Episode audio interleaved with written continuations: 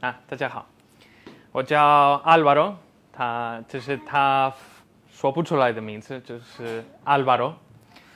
啊，因为我知道这个名字对你们啊发音太难了，所以我有我有这个中文名字，还有还有这个有人叫我阿瓦罗，还有人叫我柔柔，啊都可以。其实你们要叫我什么就叫我什么。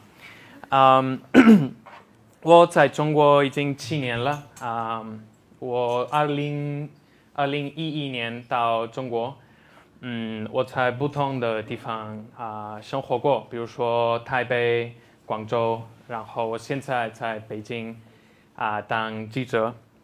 我很喜欢旅游啊，我大概两个月前也参加了这个活动，所以我今天啊和你们介绍我的我的经验。他已经介绍了一下，这是我的老家啊，叫布鲁斯，中文名字就是布布尔格斯。嗯，这是圣雅各之路的一个重要的驿站啊！我是一九八七年在这个这个医院出生的，然后这个医院啊，在这条这条路上，所以好像我从小时候啊，注定要和这条路啊有神秘的的关系啊！这个小城市为这这个文化遗产。感到很自豪。我们小的时候在学校会学习这条路的历史和文化，嗯，然后大家会习惯啊看到啊背着很沉的背包的人在我们城市啊啊走路。但是我我出生的时候，其实圣耶格之路啊没有现在那么受欢迎。其实朝圣者没有那么多，不像不像现不像现在啊这么受欢迎。嗯，我有我有两个哥哥，一个姐姐。嗯，我爸爸那个最左边的是我爸爸，他是我哥哥，他也是我哥哥。嗯，我爸爸很喜欢徒步，所以我们从小的时候啊，他喜欢带我们出去玩，出去徒步。嗯，但是我和我两个哥哥的年纪差别太大了，所以我爸爸决定啊要走和我们一起走这条路的时候，我太小了，我大概六年，呃六岁，然后七岁，所以我太小了，所以他们没有没有带上我走这条路。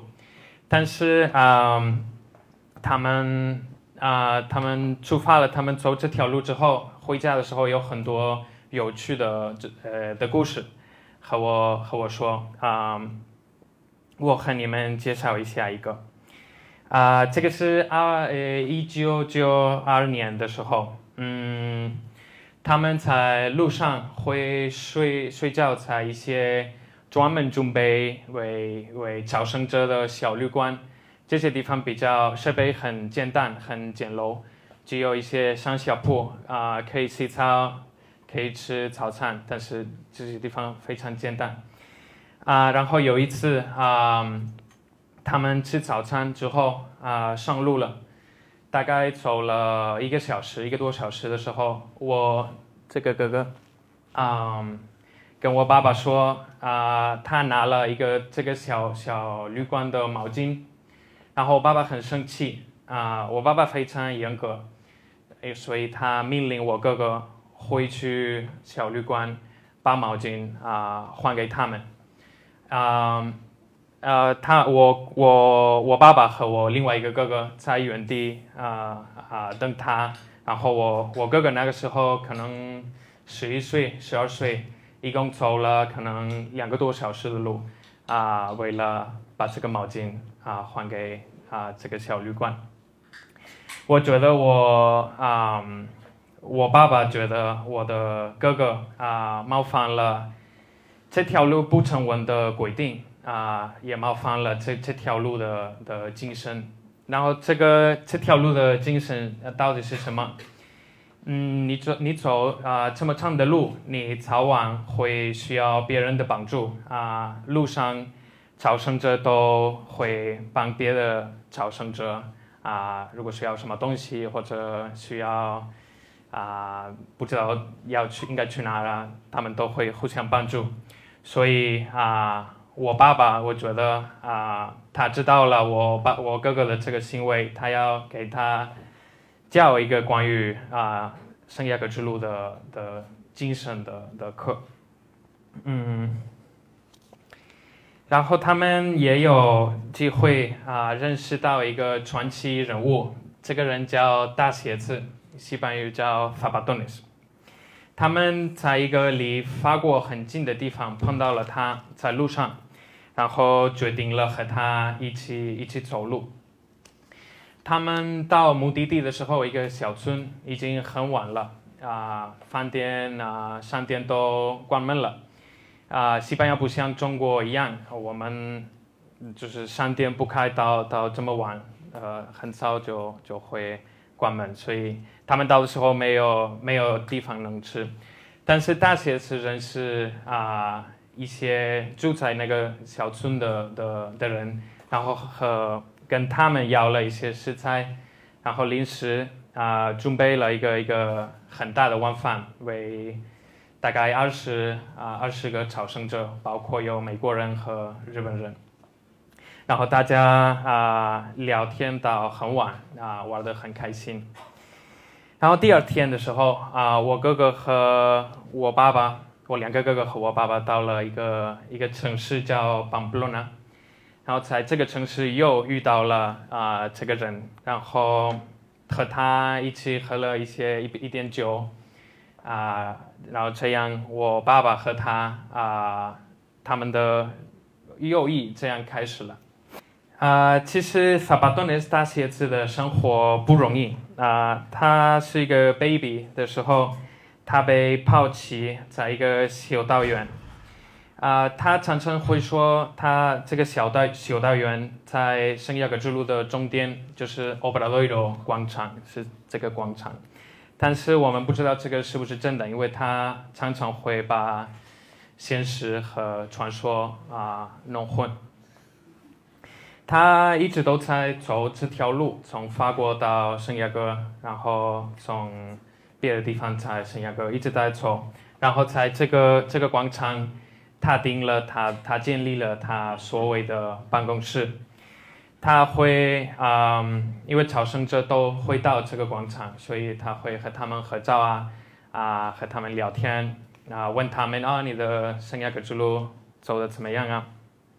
然后觉得可能有很多游客或者朝圣者会觉得，他就是一个随便一随便一个人穿着这种衣服去这个广场啊赚钱。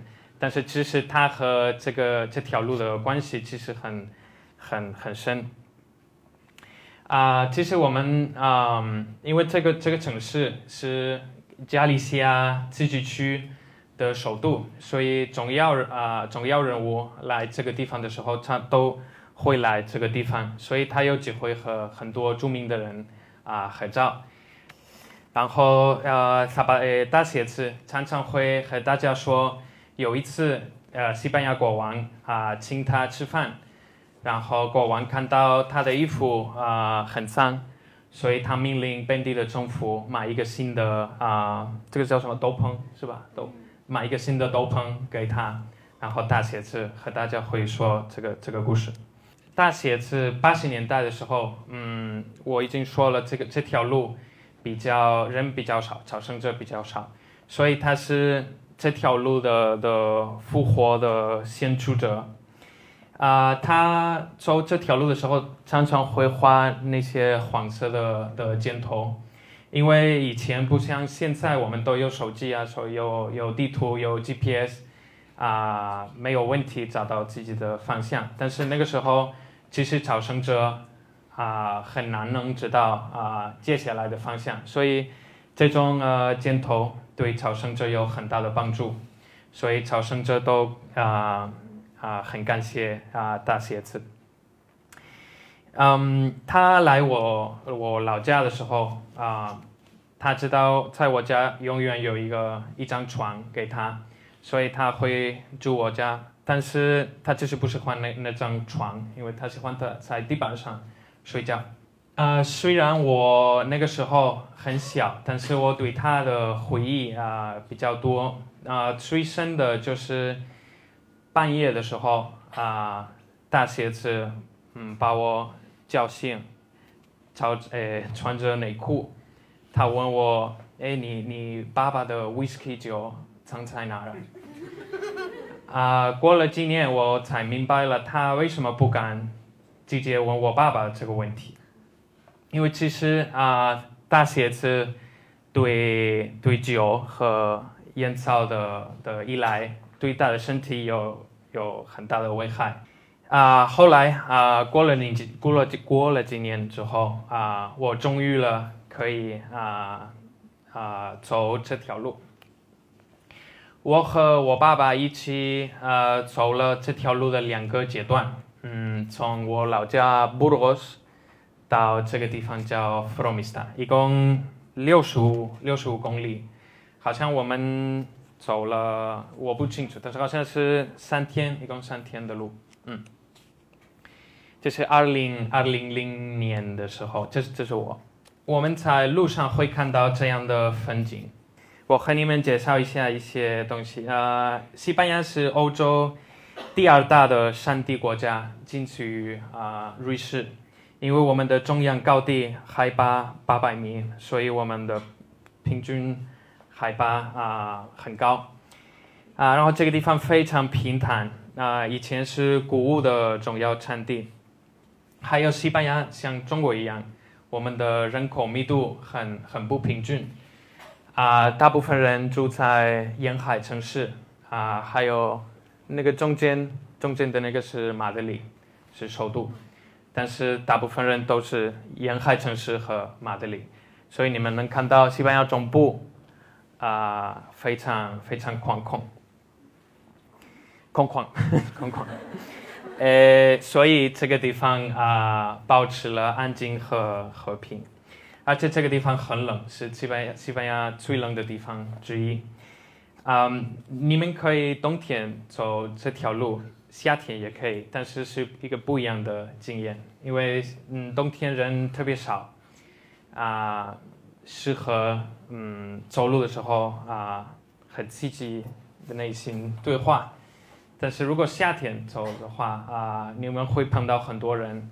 会认识到很多来自不同的国家的的人的朝圣者，还有顺便说一下啊，可能最关键的东西，如果你们决定走这条路，是好好选择你们的鞋子，因为走这么长的路啊，那个怎么说，那个鞋子和脚的摩擦容易出来那个水泡，所以鞋子越好，水泡。越少。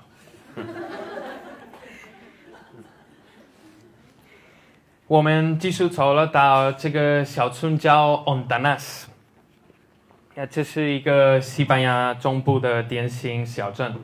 我们有机会啊认识到另外一个传奇人物，就是这个这个村的酒吧的这个老板。但是我先给跟大家要介绍一下这个这个东西。这个东西叫 boron，是西班牙葡萄酒的传统容器，是这么喝。你要保持啊，嘴和容器要保持一点的距离，然后你要对准你的嘴。啊，你第一次用会把你自己弄很很脏，但是你会习惯以后以后不会。但是我看到了这个人的的技术。是比这个还特别。这个人不不把这个这个酒对准他的嘴，他他对准额头呃额头，然后就留下来带到了嘴里。啊，我到底不知道这个人这个人的脸的的皱纹是因为他年纪大了，还是是葡萄酒腐蚀了他的他的皮肤？嗯，我介我准备这个介绍的时候，在网上找到了一些关于他的资料。好像他的酒吧关门了，啊，几年前，我觉得是因为我觉得他的酒吧不符合卫生条件，还有这个人在网上说啊，这个老板啊对一些女性啊朝圣者动手动脚。嗯，我们离开啊这个小村的时候，啊，我每天都很累走这条路，因为我毕竟十三十三岁，所以啊，虽然我们睡在这种小小旅馆，啊，设备很简陋，我睡得非常好，而且我在路上有机会看到大写字画的那种啊黄色的的箭头。这个呃圣雅各之路的阶段在这个地方弗罗米斯塔啊结束。这个地方因为这个教堂啊著名啊，这个教堂是联合国教科文组织的世界遗产。啊，这是一个罗马式啊的教堂，它有一个简约的风格，这个跟啊啊哥特的风格、晚期的哥特风格不一样。你们能看到。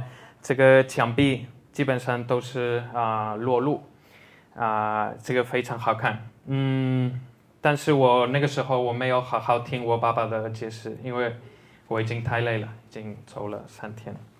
啊，几年后啊，我和我爸爸去了啊圣地亚哥圣亚哥，呃和大写字见面，但是那个时候我们碰到了一个不一样的的大写字。啊，他的他的胡子，呃，修的比较有型，他比较比以前整洁，啊，他不抽那么多烟。你们知道一个男人做出这么大的改变，啊，常常是因为一个一个女人，啊，然后他他也是，啊，大鞋子找到了一个啊很照顾他的女朋友，嗯，啊，而且这个女的。啊，不让他喝那么多酒，嗯，所以我们觉得大写字这个时候其实的情况其实非常好，嗯，还有我们啊有机会啊上这个大教堂的屋顶，好像目前是大家都基本上可以啊上去，但是那个时候我们是因为啊大鞋子的关系啊，所以有有这个这个怎么特权。嗯，因为那个时候其实有一点危险，因为这个这个地方很湿，下雨常常下雨，所以这个很容易啊滑倒。然后从上面能看到一个，从一个不同的角度能看到这个广场啊，非常安静。我在这个城市啊，注意到了本地人对对大写字的爱，大家都和他啊聊天啊，还有。其实这个对对大写字不好，但是很多人请他喝酒，啊！但是我们离开这个城市的时候，我们觉得啊，大写字其实呃非常好，现在的身体情况比以前好。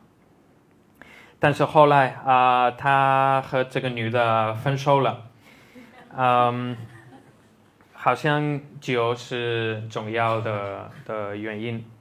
虽然他六十岁，但是他的身体啊情况非常非常差。而而且二零一三年，他被一辆车碾过，断了腿啊，还有他的牙齿被撞坏了。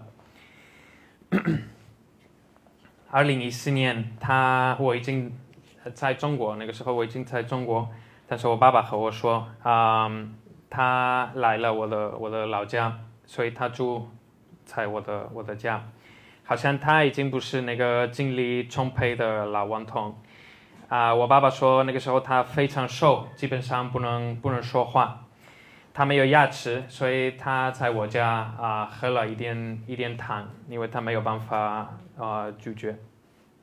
他在我家过了一个晚上，然后第二天我爸爸啊帮他买一个回圣亚哥的的火车票。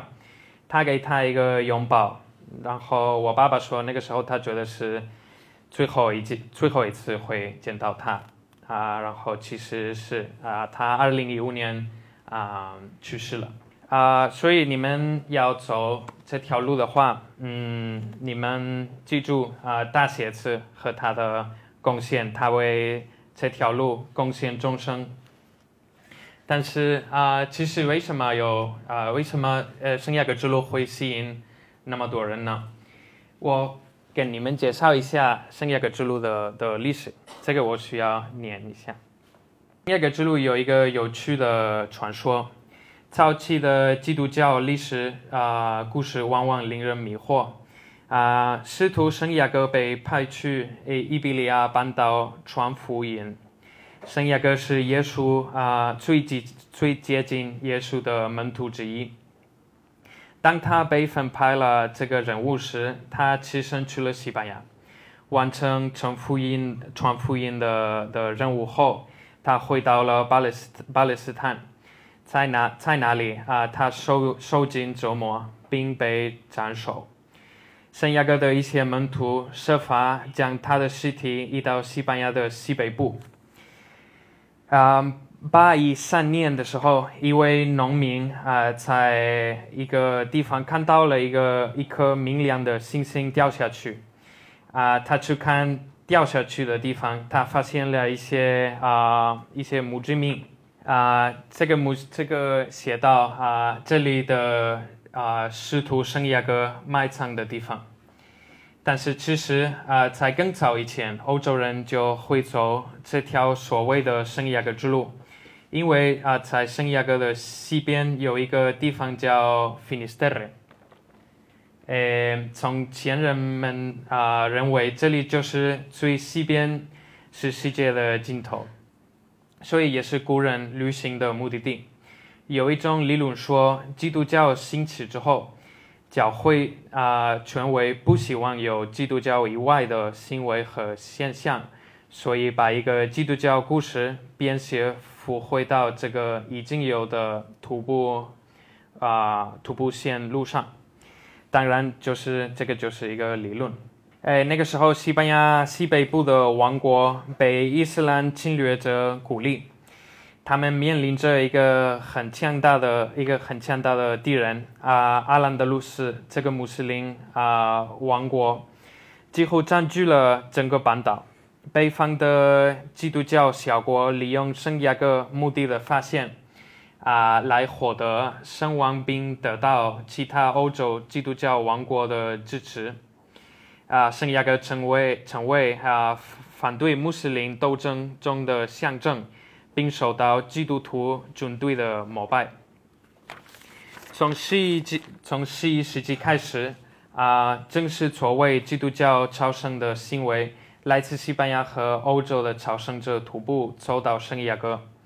为方便通行，当地的国王们啊，开始对这条路进行规划、维护。首先确定了主要线路以及沿路的站点。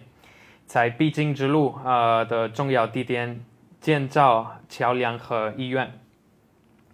啊，嗯，从一零七三七三年起，他们开始建教堂啊，并逐渐升级，建成我们现在能看到的雄伟的宗教建筑。啊，圣雅各啊，圣雅各之路在十一到十二世纪的重要性越来越高。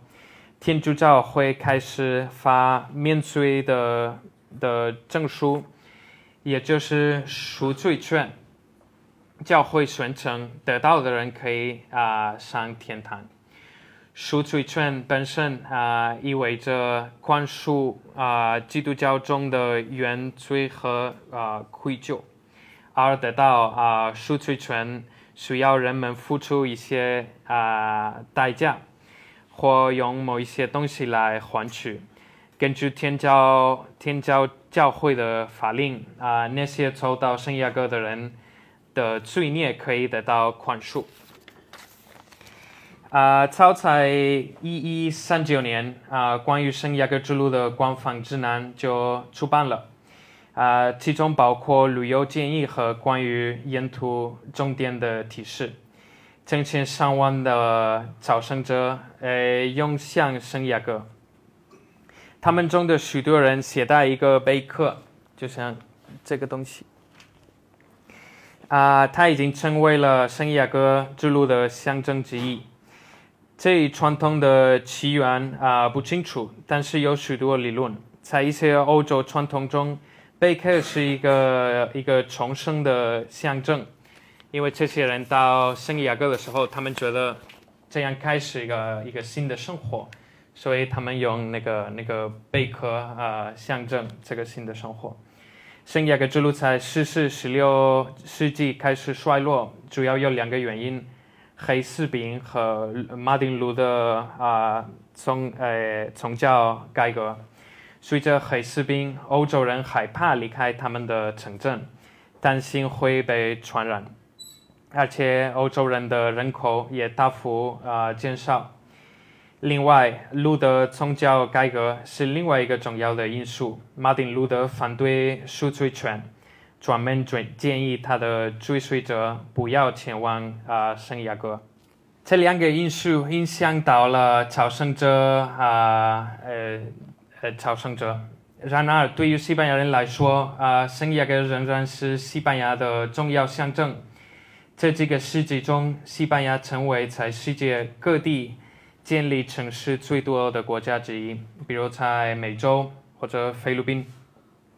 当他们不得不啊为新城市起名字的时候，他们啊多次选用圣雅各、删掉啊这个名字。第一次是哥伦布一四九五年在现在的多米尼加共和国建立的重要城市圣雅各，后来。啊，那个智利，智利首都也叫圣地亚哥。啊，古巴啊，第二个最大的城市也叫圣地亚哥。啊，其实很难说啊，世界上有多少城市有有这个名字，但是我参考的最常见的数字就是九十六个。啊，其实呃，离中国不远的也有也有叫圣地亚哥的城市。菲律宾有七个城市叫叫圣地亚哥。根据当时的编年史，十九世纪每年只有几百几百名啊朝圣者来此，直到二十世纪来二十二十世纪末啊，他才开始复活。由于大谢司等人的努力啊，当地政府意识到了圣雅各之路的的旅游潜力。一九九三年，这条路被宣布为人类的文化遗产。啊，二零一七年啊，其实啊，中国人很很少会走这条路。啊，二零一七年有大概一千中国人走这条路。啊，但是比如说韩国人有五千。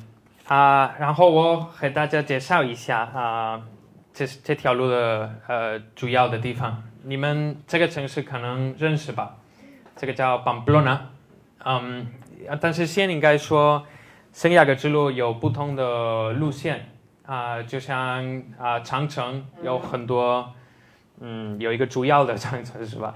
那这个这个红色的就是最最受欢迎的的的路线。然后第一大城市就是这个 Pamplona，哎，Pamplona 因为这个节日在世界上很著名啊，人会把牛会让牛啊。在路上跑步，和他们一起跑步，其实这个很危险，每年会有人死。嗯，然后下一站是啊罗罗牛这个地方，这个是啊葡萄酒啊葡萄酒的天堂。如果你们喜欢葡萄酒，那你们应该去这个地方。那，然后这个罗罗牛这个城市啊。也有一个很很深的大巴士文化，就是小吃文化。那每个酒吧会有，就是这个样子，有很多小吃，你们可以尝一尝。